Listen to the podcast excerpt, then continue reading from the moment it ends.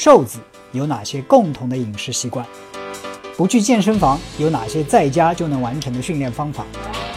为什么大部分的人减肥都失败了？如何减掉腹部的脂肪？长期跑步如何保护膝盖？每天坚持跑步或者慢跑给你带来了什么？哎，大家好，我是 Mike，今天再次给大家啊回答一些问题。今天这个问题呢是每天坚持跑步或者是慢跑能给我们生活带来一些什么？首先我说一下，我自己不是一个每天坚持跑步的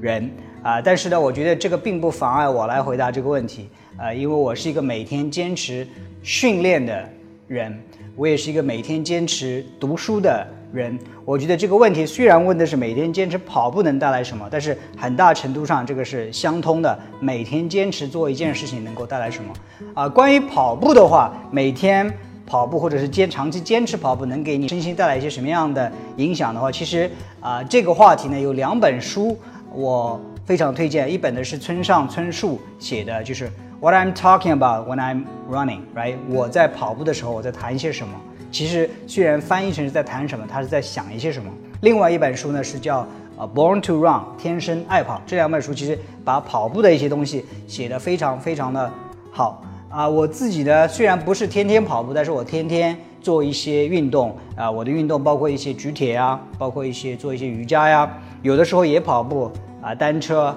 做一些柔术的训练。我几乎每天都要做一点点的训练，所以我觉得这个问题每天坚持。你可以把这里的跑步代替成为瑜伽呀、游泳啊、健身啊，啊，或者是读书啊，或者是什么，给你带来什么什么？我觉得，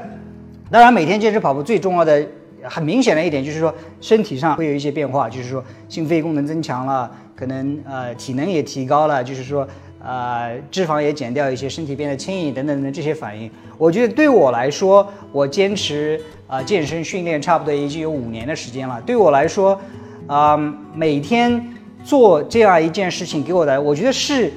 呃，一种承诺，是我对自己的一种承诺，就是说，啊，我是想做一件事情，这个事情我知道是对我好的，我想一辈子把这件事情啊做到底，是对自己的一种承诺，啊，也是对家人的一种承诺。其实我们很多时候，呃，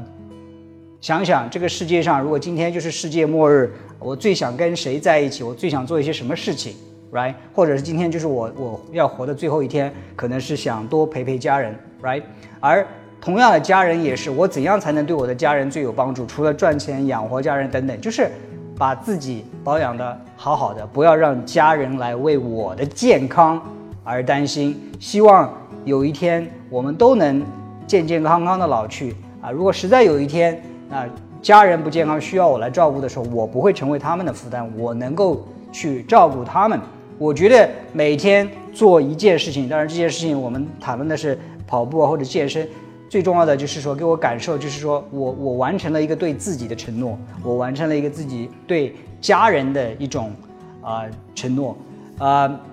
然后就是每天坚持这样照顾自己的身体，能够带来其他很多方方面面的一些影响，比如说。通过跑步，你达到了一个健康的状态，一个比较好的体型，一个很好的一个精神状态。你会发现，对你的生活的工作上也好，对你的自己学习上也好，能带来很多很多正面的一种影响。比如说，你你意识到，就是长期坚持做一件事情，能够很多带来很多很多有用的地方。比如说，我最近做的一件事情，我坚持每天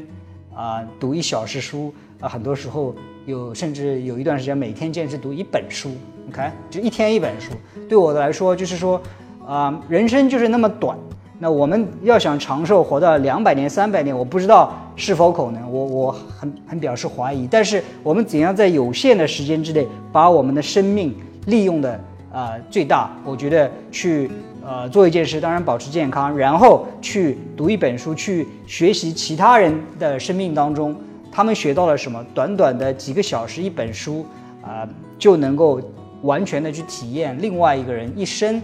来，啊总结出的一些经验，这是一个非常非常有意思的事情。然后你也可以体验每天坚持陪自己的小孩子，就是没有任何精力分散的情况下，不去玩手机，不去看电视的情况下，真的陪他玩都不要一个小时，十分钟、半个小时，真的陪父母去散步，啊二十分钟会有什么样的结果？我相信会对你的生活有非常非常大的、非常非常正面的一种影响。啊，爱因斯坦说过，其实这个世界上最最最厉害的不是呃其他什么的，而是叫复利，对吧？复利的意思就是什么？你要做一件事情